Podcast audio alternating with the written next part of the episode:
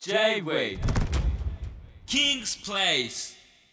お前はもう死んでいる。ヒヒデブ。はいワンウィザミッションのじゃんけんジョニーです。えー、有識者の方なら分かると思いますけど当然言わされております。はい。自らこれを言ってたらねもうやめますこのラジオ。今すぐラジオやめた方がいいと思います俺。すいません。ありがとうございます。JWAVE で毎週火曜深夜1時から放送中のキングスプレイスのポッドキャストでございます、えー今回はテーマジャンルで一作品ご紹介していきたいと思います。はい。そうですね。前まではあの1巻だけ読んでみましたけどということで、はい、面白そうな漫画もしくは気になった漫画をまあ、もしくは突然突発的に 読んでみてあのその漫画を紹介していくというコーナーやりましたけども、えー今回はジャンルで一作品紹介するということで。はい。でですねつい最近ですねあのサッカー日本代表のですね、えーまあ、お仕事といいますかっていうものをやらせていただきましてはい、えーそれをやらせていただきながら、うん、このコーナーもねあそういえばやんなきゃいけねえなっていうのを考えましたのでちょうどいいなと思ってサッカー漫画はい。紹介したいと思います。僕も本放送でえっ、とそれこそブルーロックだとかなんか紹介してたような気もしますしさまざまなサッカー漫画ねあもう数々のキャプツバーえーあとはオフサイドとかねもういっぱいありますけれどもうんなんだろう。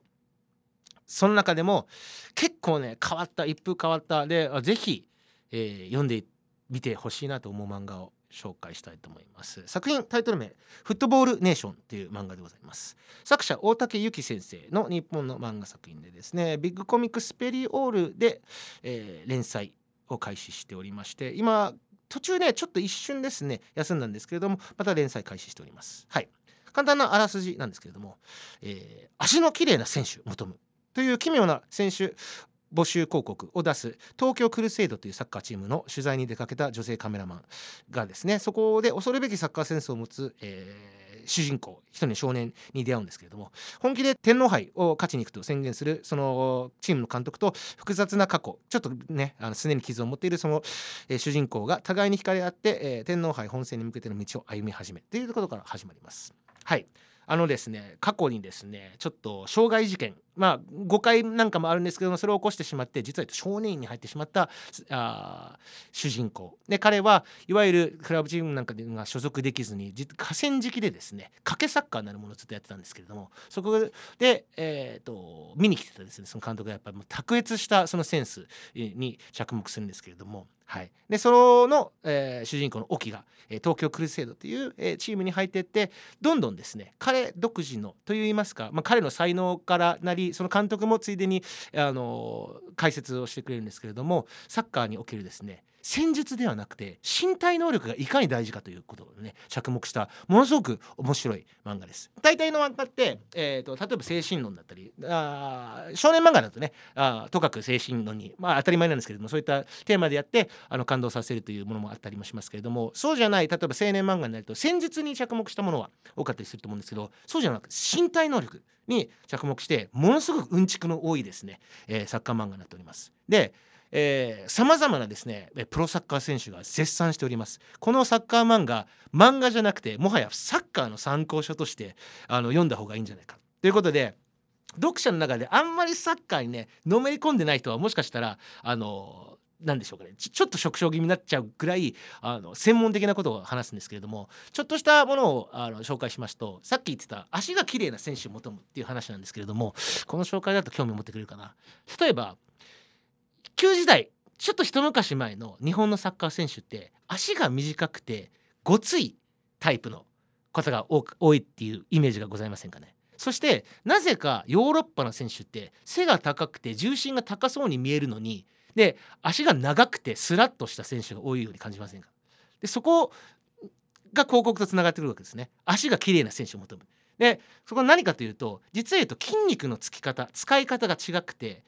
あの綺麗な足に見えてるけどもあれが実は言うとサッカーで一番